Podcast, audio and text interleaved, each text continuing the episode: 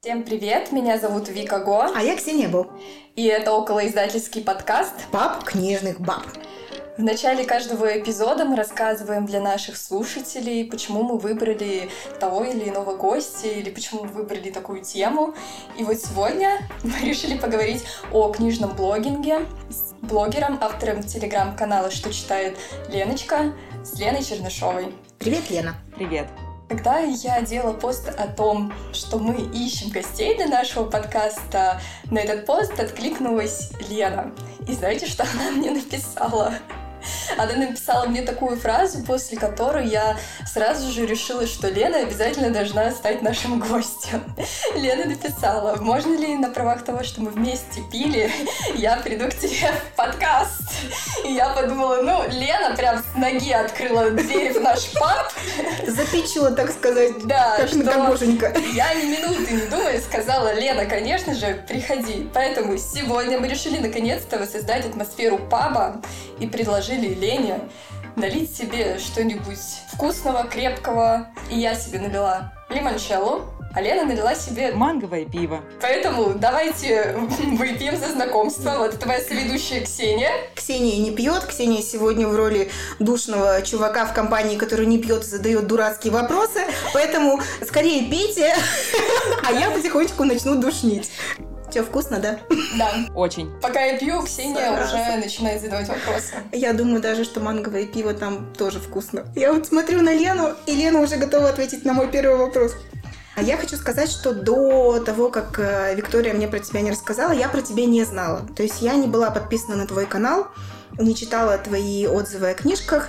И вот сегодня буквально произошло мое с тобой знакомство. Сначала заочное, а теперь вот очное. Я, как душнила, начала читать твой канал с самого первого поста. Так, так, так. И вот там меня зацепила такая формулировка твоя, что детская и подростковая литература способствует душевной гармонии сильнее, чем так называемые взрослые. я такая, о, так мы с Леной это точно подружимся. Почему? Потому что я думаю точно также, более того, у нас был выпуск подкаста, посвященный детской литературе, где мы эту идею и так и сяк сусолили-мусолили. И вот я тебя хочу спросить, почему ты так считаешь? Неожиданный вопрос. Не думала, что мы э, с него начнем. Видимо, ты начала душнить так же дерзко, как я вступила в диалог с Викой. Я считаю, что она способствует какому-то более гармоничному существованию в мире, наверное, потому что там все точно заканчивается хорошо. И это то, чего на самом деле очень сильно не хватает. Без оглядки на какие-либо там события, которые происходят снаружи, вот внутри тоже было бы здорово иметь какое-то хотя бы смутное ощущение, что вот это может закончиться хорошо, а не обязательно там слезами и десятком выпитых бутылок вина, грубо говоря. И взрослая литература, она, она и не призвана, она не должна давать какое-то душевное успокоение, потому что, ну, это суровый взрослый мир. Но детская и подростковая, она должна дать своей целевой аудитории понимание того, что да, ты как бы вырастешь, но там все не так страшно, потому что, смотри, сейчас тебе покажу, что вот эта ситуация может закончиться хорошо, какие бы плохие водные данные не были, там вот этот тут тоже можно как-то вырулить. И, видимо, прочитав такие книги, будущий взрослый человек и начинающий читатель, он ориентируется на вот этих героев, на вот эти паттерны и понимает то, что, ну, не все так плохо. И тут, конечно, наверное, для меня самые яркие примеры. В моем детстве, правда, к сожалению, таких книг не было. Это книги Кристины Нёслингер и Анны Вольц.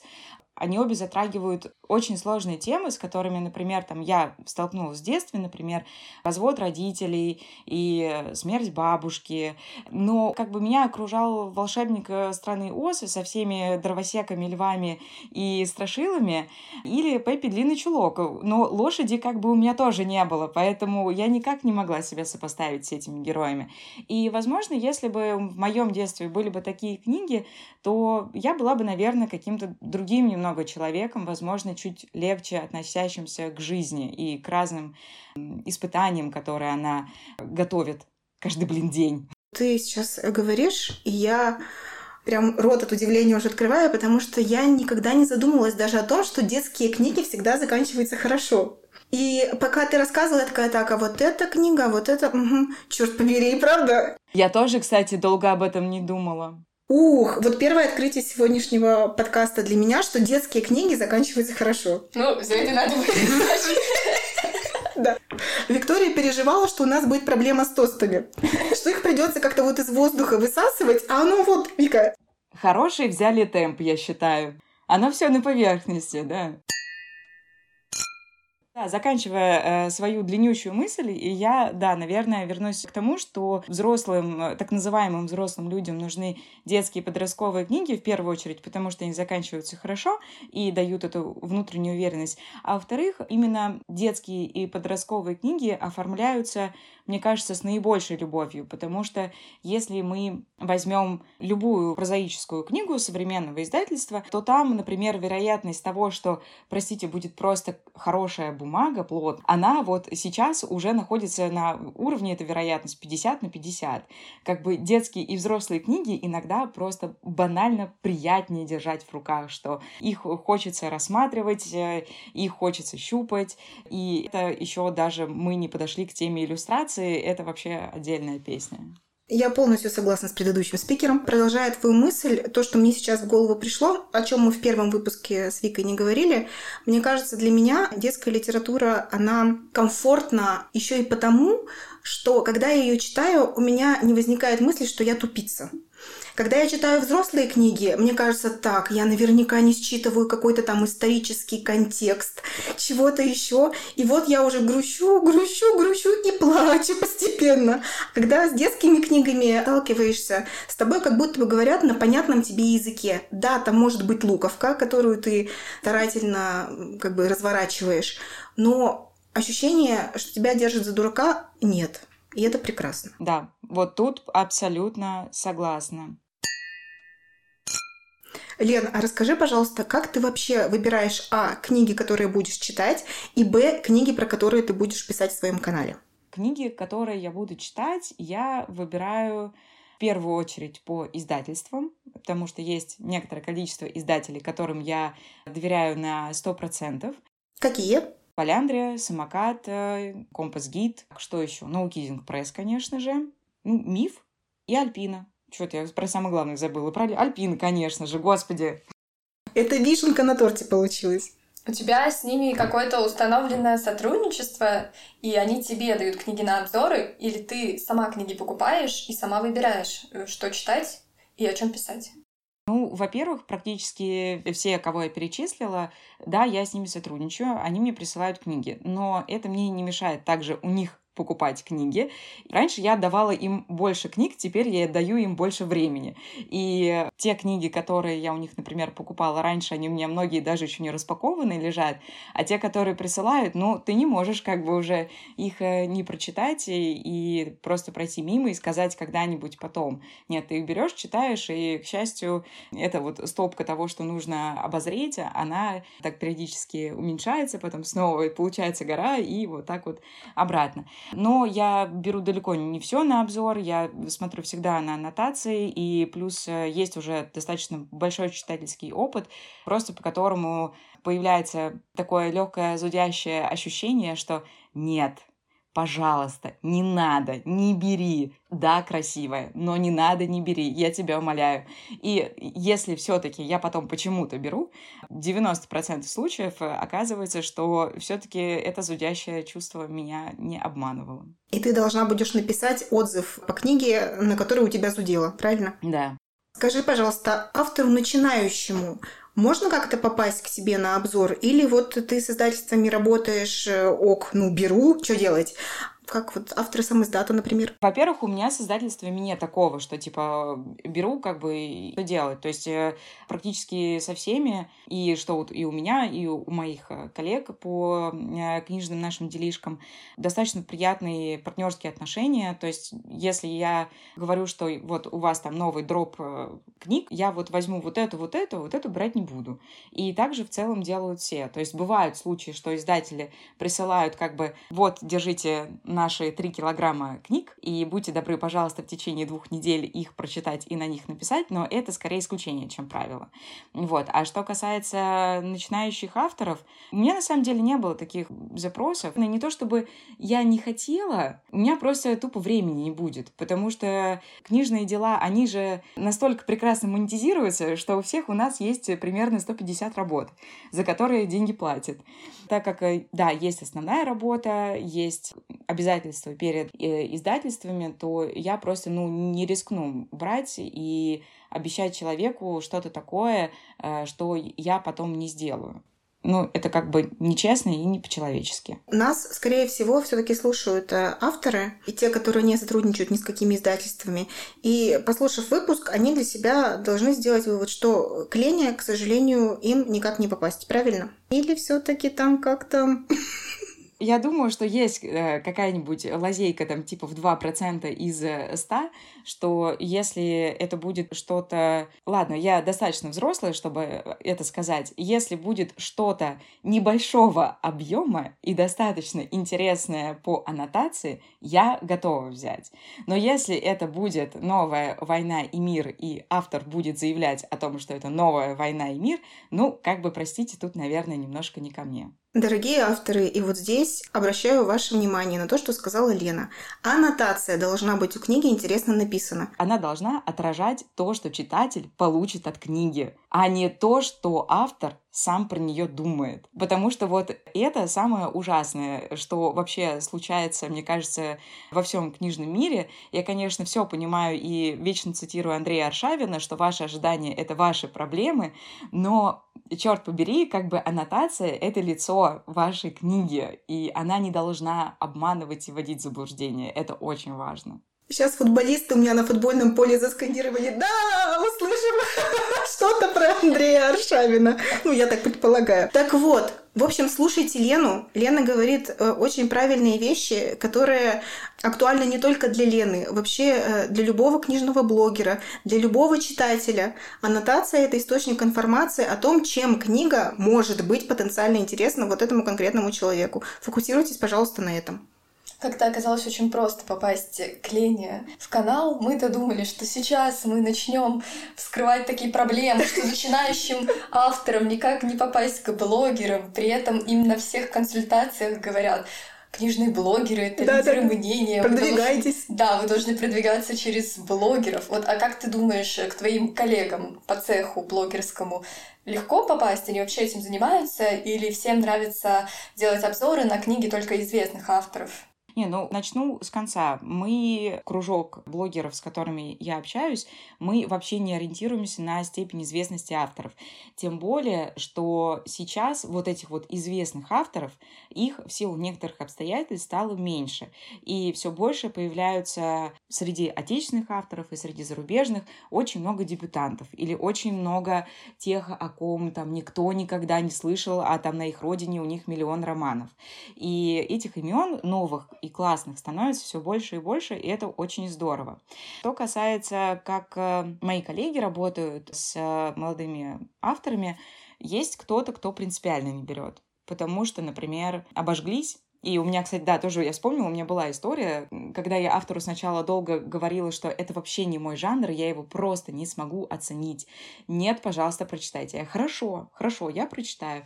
Я прочитала, написала все то же самое, что я говорила в самом начале, что это не мой жанр, я не могу его оценить. И получила просто на свою голову ушат помоев, что типа вы мне поставили тройку на лайвлибе, я такая, чего это вообще можно отследить, оказывается, что вы вообще не не все так поняли, вы, вы никогда не были в психотерапии, вы там что-то еще там чего-то не знаете. Я такая, Господь, Господь, просто все выключить, убрать, заблокировать и никогда больше с этим не работать. А что за жанр-то был? Видимо, автофикшн. Нет, нет. Это были типа психологические сказки. Ну да. Твой жанр. Да, мой жанр. Слушай, Лен, ну, мне кажется, на дебютантов сейчас очень престижно писать рецензии, потому что, собственно, это авторы, которые ведут свои каналы, и можно написать, например, там, обзор на книгу Ислама Ханипаева или Кати Манойла, и они, конечно же, себе сделают репост в канал, и тем самым можно как бы продвигать свой блог. Вот я заметила, что очень редко пишут рецензии на авторов русскоязычных, э, которые уже давно умерли, потому что, блин, мертвый автор репост не сделает. И как ты думаешь, э, есть действительно такое, или это просто какая-то моя выдуманная гипотеза, что вот э, книжные блогеры... На живых ориентируются, скажем так. Ориентируются на не только живых, но и на таких вот прям мейнстримовых авторов, медийных, да, которые ведут свой блог. Ну, я, наверное, не сказала бы так писать про мертвых авторов, ну, про каких мертвых, которые э, были недавно и ушли в мир иной, но оставили какое-то наследие. Или мы берем, например, прям классику-классику. Нет, нет, именно первый вариант. То есть кто, допустим, не так давно умер. Да нет, я, кстати, ну, я такого не замечаю, что все ориентируются на медийных персон. То, что авторы Альпины, например, дебютанты, то, что они практически все так или иначе медийны, ну, это скорее там по принципу совпадения, не думаю. Или, может быть, им самим это очень сильно нравится. Потому что есть также куча молодых авторов, которые нигде не отсвечивают, и как бы им норм. Лен, а сколько в среднем книг в неделю ты прочитываешь? Наверное, где-то 2-3. Угу, две-три. Я почему-то подумала, что э, больше, потому что когда ты рассказывала про издательство, что там вот они присылают тебе три килограмма счастья, и надо там за полторы, за две недели все почитать. Я думаю, господи боже, так это же надо не спать, не есть и вообще больше ничего не делать. Ну, две-три книги это много тоже. Ну, смотря опять же, о каких книгах идет речь. Если, например, это детские книги, именно детские, не подростковые, где много иллюстраций, где крупный шрифт и так далее, их там, конечно, можно и под десятку проглотить, причем за один вечер. Если мы берем среднестатистический роман там страниц на 300-350, то таких у меня может быть две в неделю, потому что ну, больше я особо не осилю. Могут иногда идти довеском аудиокниги, там, опять же, все зависит от объема. Но мне кажется, среднее где-то, наверное, вот 3-4 в неделю. А бывало ли такое, что ты прочла книгу, и график чтения у тебя, в общем-то, составлен, но вот эта книга тебя так разбередила, подняла столько вопросов внутри, что ты понимаешь, тебе нужно порефлексировать, э, пожить с ней, и ты не готова взять новую книгу в работу, а график есть. Что делать в такой ситуации, блин? Ну ничего, расслабиться и получать удовольствие. Отрефлексировать. Если не будешь еще рефлексировать то, что тебе там что-то нужно и что-то подгоняет, то, соответственно, эта рефлексия пройдет побыстрее. А вообще бывает такое, что какая-то художественная книга очень сильно выбивает из колеи, потому что, во-первых, ты начинаешь орать на всех углах, что «Боже, люди, вы должны знать, мимо чего вы проходите мимо, там такое великолепие» и вот это вот все, и пока ты это везде поорешь, конечно, пройдет какое-то время. И чтобы переключиться, я потом обычно просто беру что-то максимально далекое и, наверное, даже в аудио. Например, там какой-нибудь нонфикшн, типа про касаток, то есть что-нибудь подальше. А с какой книгой у тебя бывало такое, вот про что ты описываешь сейчас, вот готова выйти и кричать всему миру, что черт, вы пропускаете такое чудо? Вот из последнего. Я записываю, если что. Я пока могу вспомнить из э, достаточно давнишнего последнего. Я просто орала от Мадлен Миллер. И причем от, от Церцеи, не от песни Ахилла, потому что песня Ахилла я как-то проглотила в один день, мне было очень хорошо, но на этом как бы было все. Церцею я прям очень долго не могла остановиться, я ее читала везде, потом по моему еще совету ее прочитала кучу людей, и я достаточно долго от нее откисала. А вот если брать прям вот из последнего-последнего, Переходы, которые выходили в Поляндрии, я ее бы очень хотела перечитать, наверное, когда-нибудь потом, чтобы окончательно выветрить все первые впечатления. Но это совершенно прекрасная книга. Э, ее можно читать линейно, можно читать по тому, как предлагает ее читать а, автор. То есть там, условно говоря, ты читаешь с 20 страницы по 31, потом автор тебе говорит, перейди на 148, потом ты там читаешь еще 20 страниц, там переходишь на 53, и, в общем, так вот ты переходишь, переходишь. Такой квест получается интересный. Да, да, да, да, да, очень интересный, и при этом там еще действие происходит в трех временах. Это времена испанской экспансии в Латинской Америке. Это э, Париж конца XIX века и это, по-моему, 40-е годы 20 века. И то есть, кстати, вот сначала ты переходишь с страницы на страницу, ты постоянно перемещаешься между временами, и там еще такие темы, и там еще Бадлер, мой любимый, в какой-то момент появляется. В общем, там я просто была в каком-то экстазе примерно постоянно, и очень жалела, когда эта книга закончилась, потому что мне, конечно, хотелось бы еще и еще. А как ты относишься к книжным блогерам, которые в своей карьере, так скажем, делают ставку не на те книги, которые им понравились, а на те, от которых у них бомбит. Например, Денис Чужой, у которого есть плохие книги. Влог, честно скажу, ну, посматриваю я иногда, ну, потому что мне чертовски нравится смотреть, как у него бомбит. Это очень смешно.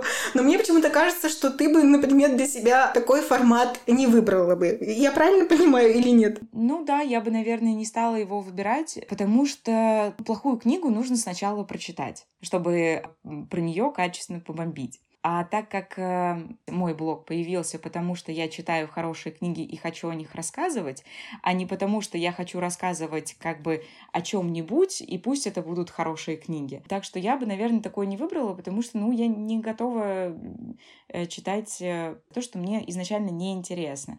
Потому что я знаю примерно, о каких книгах может идти речь, и, или о каких фильмах, и, ну, как-то не очень хочется.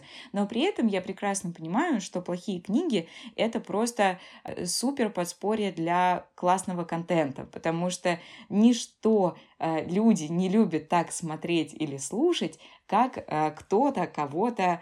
Можно это говорить, обсирает?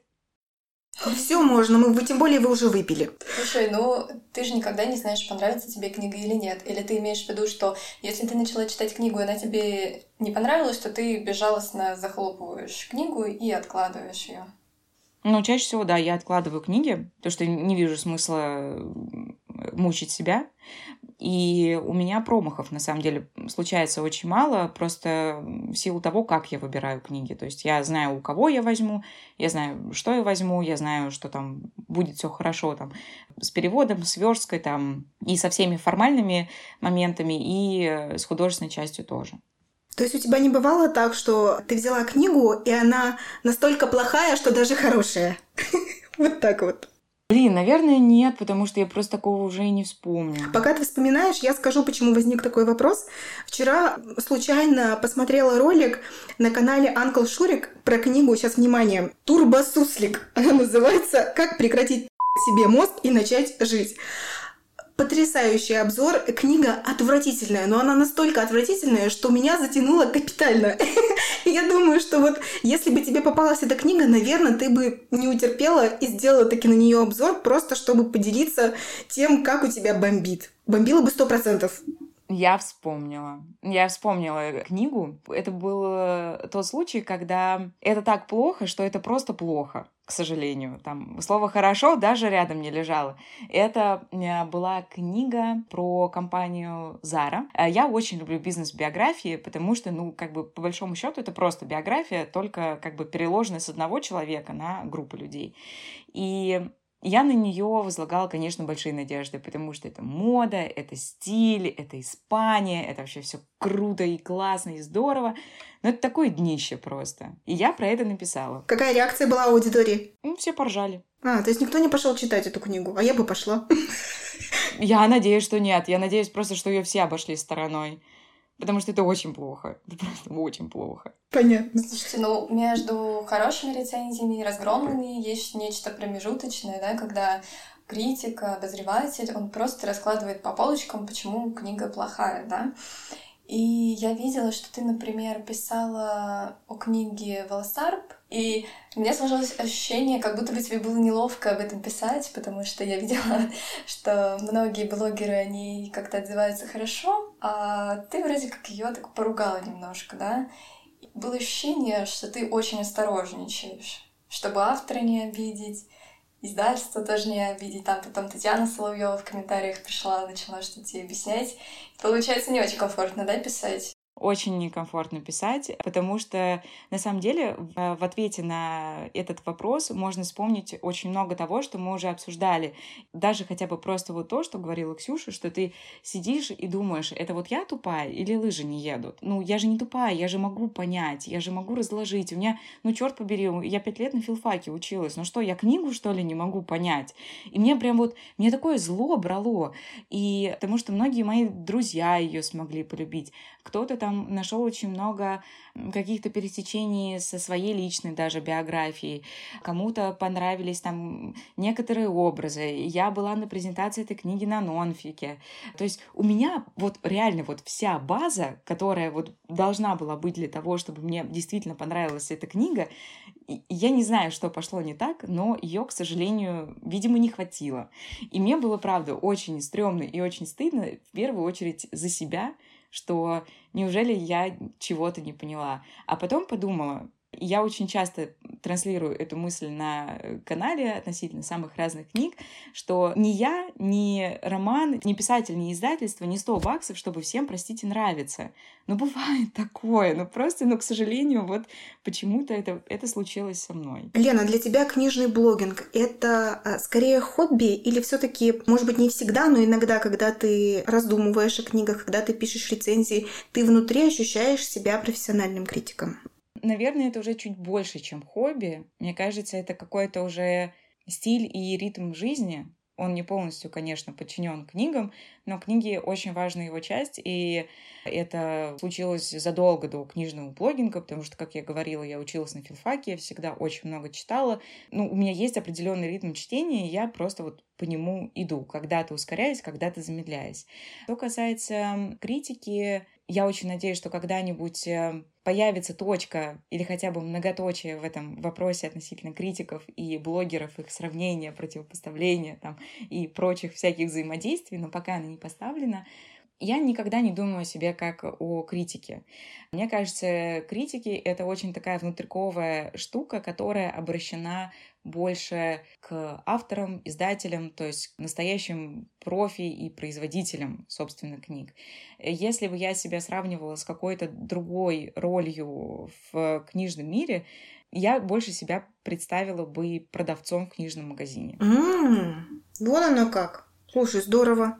И когда я задавала этот вопрос, я не думала, что мы выйдем на продавцов в книжном магазине. Ты ставишь для себя такие задачи, раскрыть книгу, чтобы ее купили? Да, мне хочется, чтобы люди классно проводили время с книгами. И мне хочется показать все разнообразие, окей, не все разнообразие, просто разнообразие тем сюжетов, вопросов, которые можно найти в книгах. Лена, каким книжным блогерам ты прислушиваешься? Они для тебя авторитетны, и почему именно к этим людям?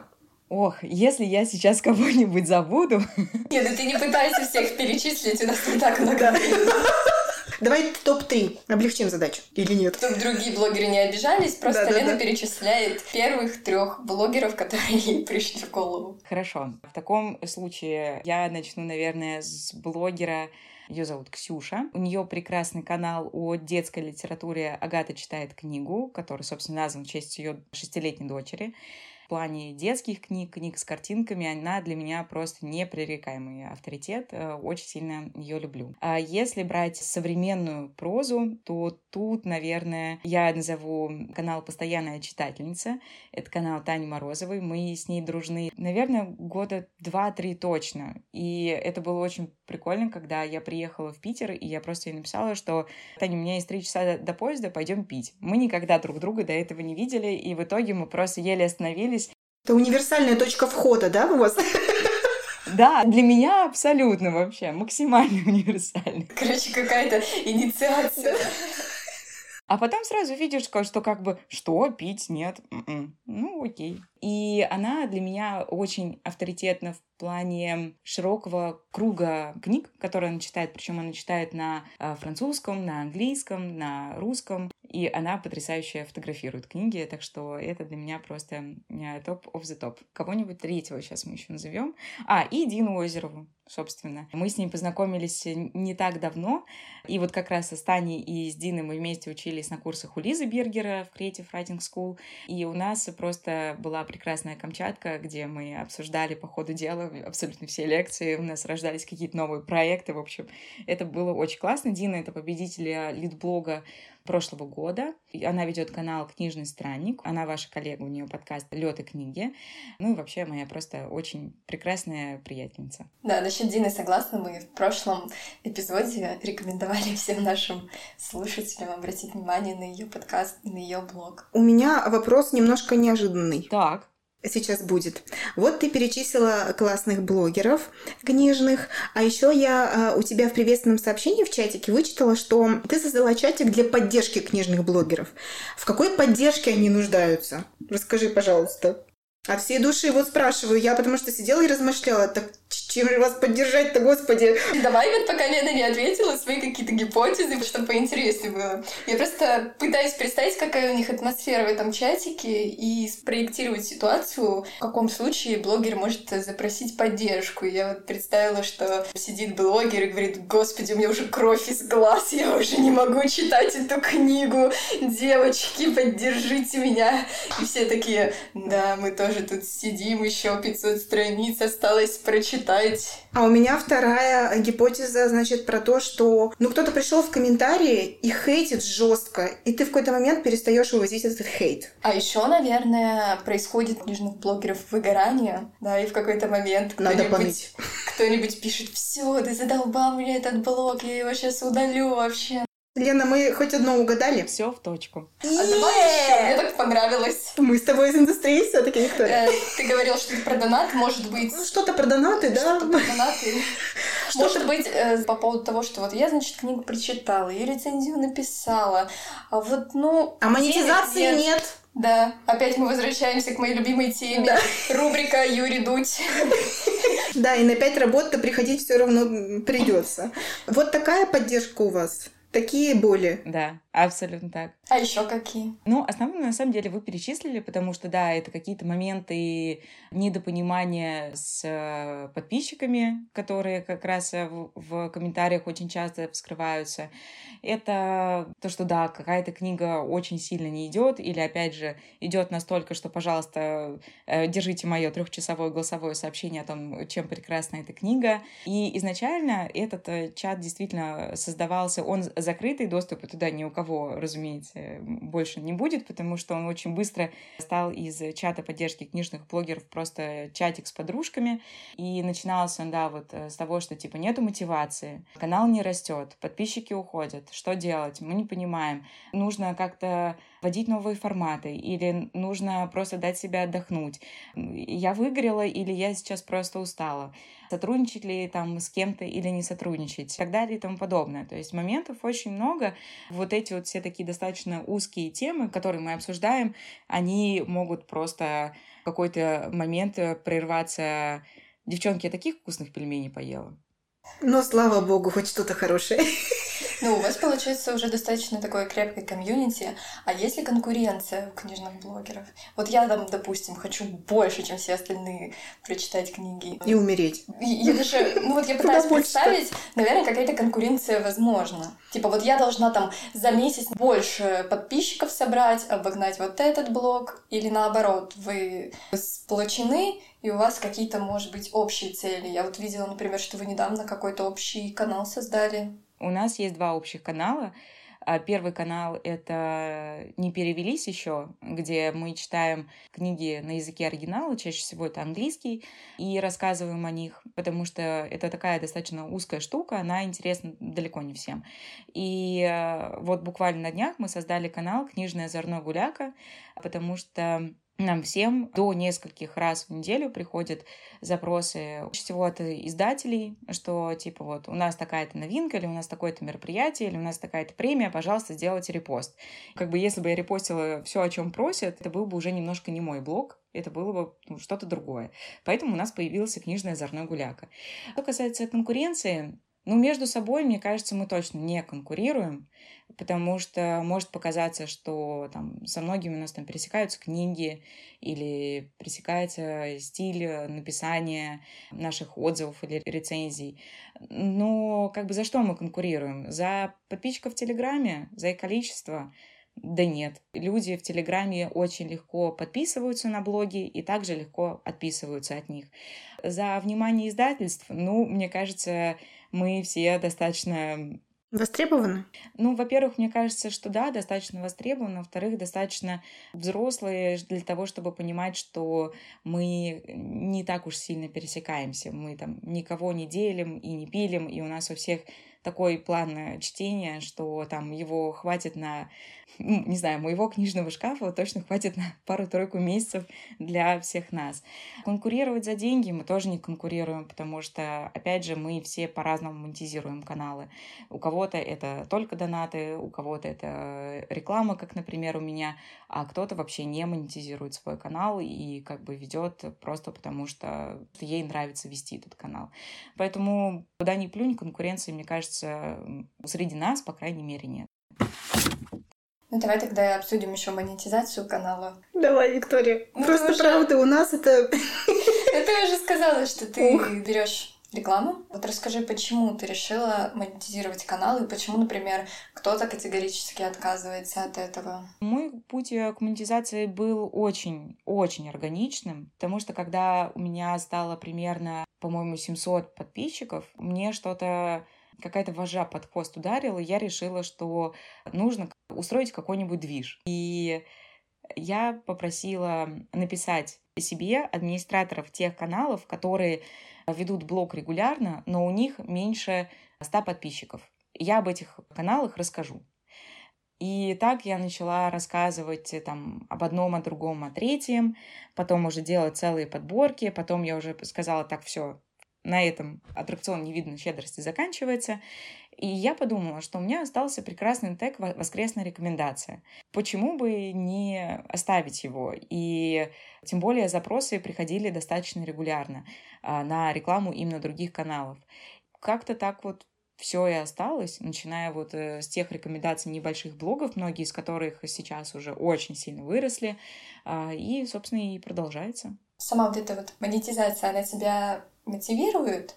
Или это просто как такая дополнительная плюшка? Ну, скорее, как дополнительная плюшка. Ну, плюшка приятная.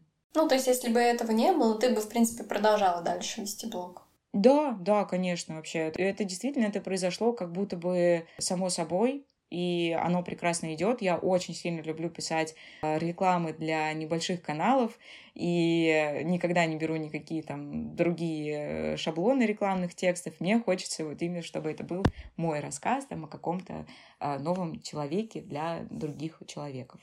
Ты уже придумала рассказ про нас? Виктория, не наглей. Я придумала, что я расскажу сегодня, после того, как э, мы запишемся. А потом я, наверное, послушаю э, финальный выпуск и скажу, Господи, Чернышова, что ты опять нанесла на полтора часа? Твою мать, как кто тебя будет слушать просто? Мы? Да, моя мама. Здесь можно передать привет родственникам, я обычно так и делаю. Мам, спасибо большое за поддержку. Привет тебе большой. Виктория, можно такую рубрику заводить. Поле Всем привет, да. Ну смотри, сейчас сначала рубрика «Привет», потом буквально один шаг до барабана и трехлитровых банок с огурцами. Тоже своего рода монетизация, кстати. Огурцы это вообще наша любимая история. Подожди, а кто кому должен огурцы давать? Нам? Да, конечно, вы же ведущие. Ну, у нас же нету, значит, нам. Ну все, Лена, отправляй посылку из Воронежа. Да. Я сейчас задам вопрос, который как будто бы из логики разговора выпадает, но мне очень хочется спросить. Так, интересненько.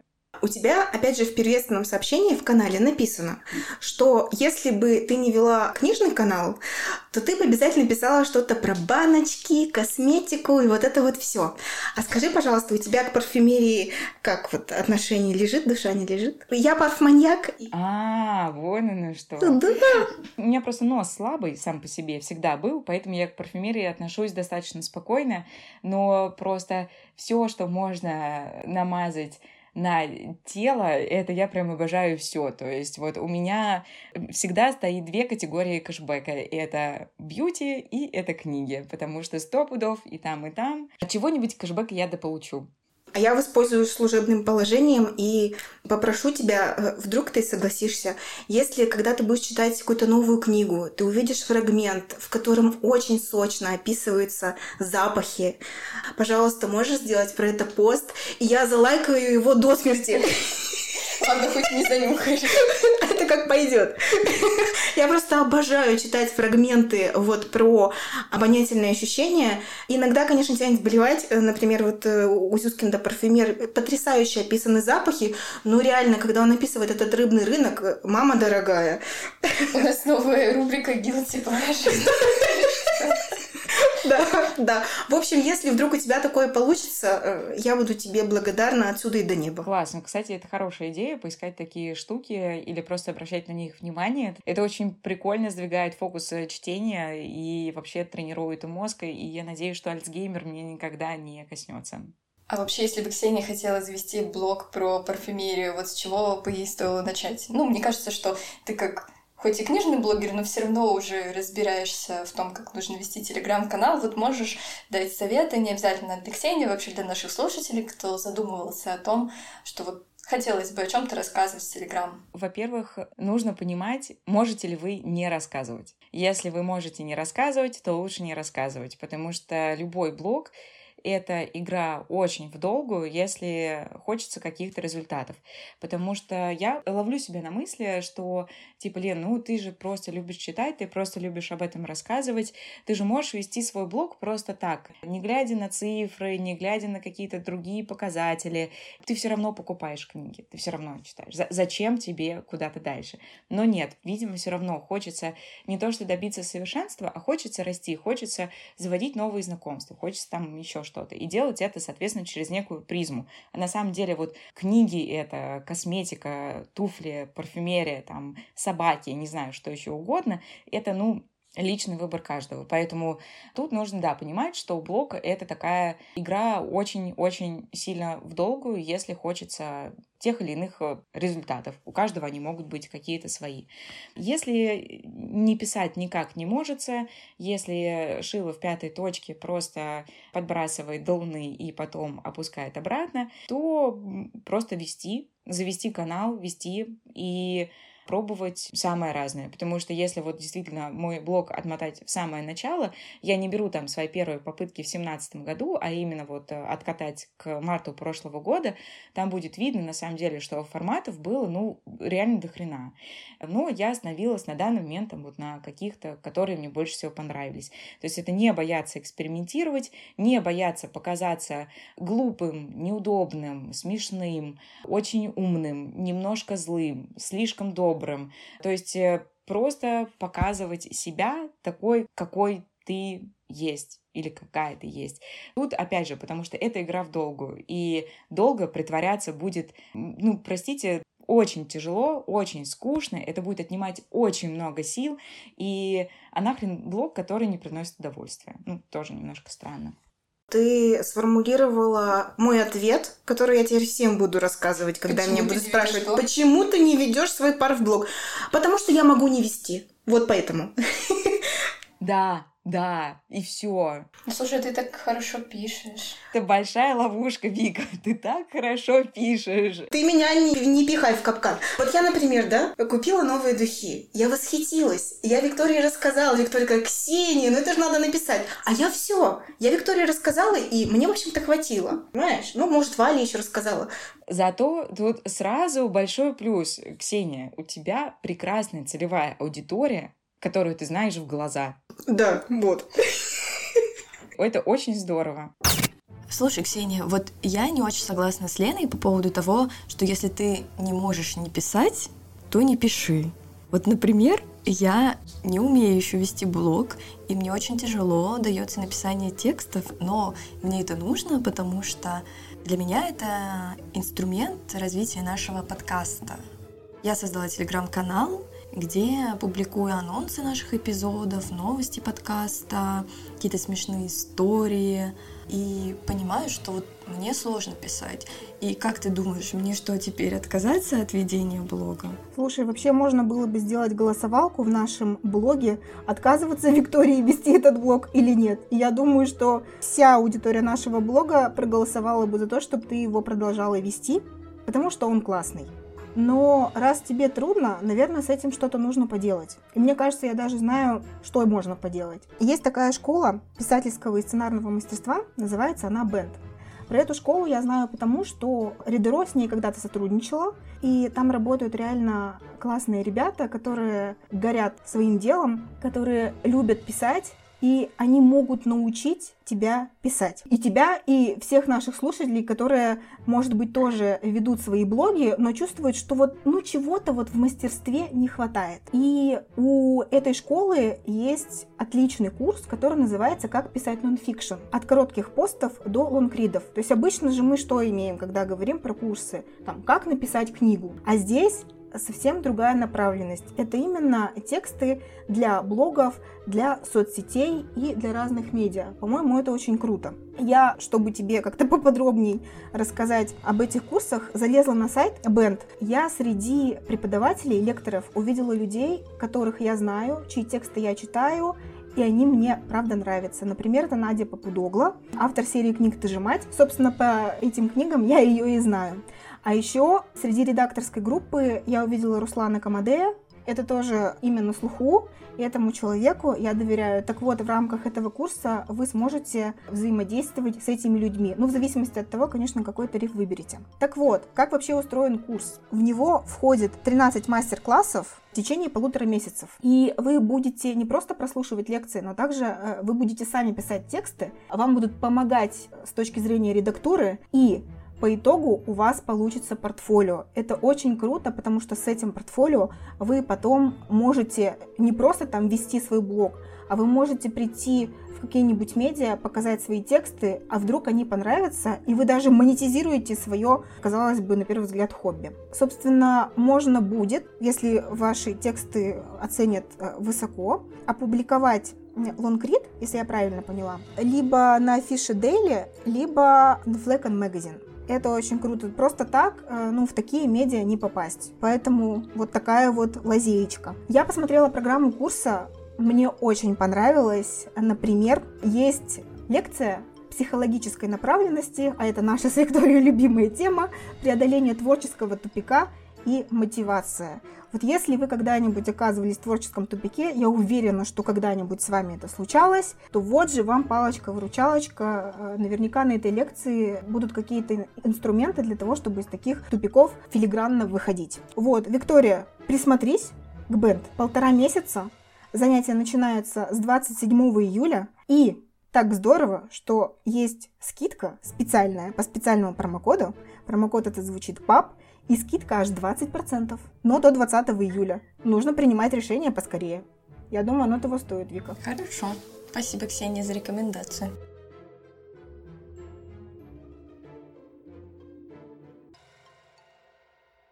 Ну что, я думаю, мы перейдем к нашей любимой рубрике.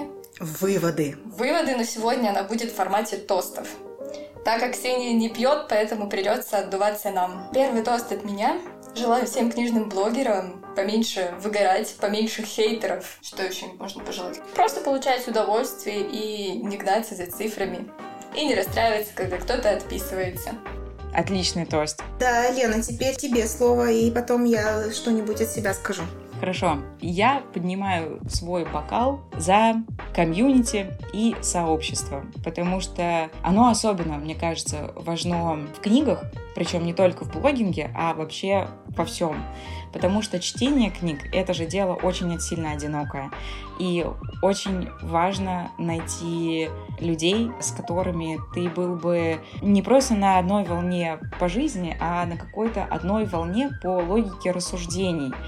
И я искренне желаю каждому книжному, не книжному, в общем, всем людям это комьюнити, если не найти, то обязательно создать. Супер, Ну, отлично. Ну и от меня, уж выпейте за меня, пожалуйста. Я хочу пожелать книжным блогерам, пойду вслед за Викторией, чтобы каждая книга, с которой вы сталкиваетесь, становилась для вас открытием. Может быть приятным, может быть не очень приятным, но открытие это всегда что-то новое. И даже когда оно не очень приятное, оно все равно добавляет тебе какого-то опыта, который потом где-то может быть и пригодится. Вот, за открытие, друзья. За открытие! Собственно, Лена, я для себя тебя сегодня открыла. Я считаю, что это ну, чрезвычайно удачное открытие. Потому что мы вроде бы собирались разговаривать про книжный блогинг, но мы сегодня столько всего обсудили и про книги, и не про книги, что у меня немножко крылья выросли, хотя до записи мы такие с Викторией сидим, Ой, блин, что-то как-то сегодня настроение, конечно. Виктория не даст соврать, вот. Вообще, Лен, ты идеальный гость для нашего паба. Очень было приятно с тобой пообщаться. И особенно приятно слышать твой голос. М, Это очень сильно взаимно. Нас тоже уже пап с тобой свел. И там было очень много книжных баб. Было практически неизбежно, я думаю. Вот, Ксения, просто мое почтение, ужасно рада познакомиться, увидеть воочию обладателей таких прекрасных голосов. Спасибо. Пока-пока.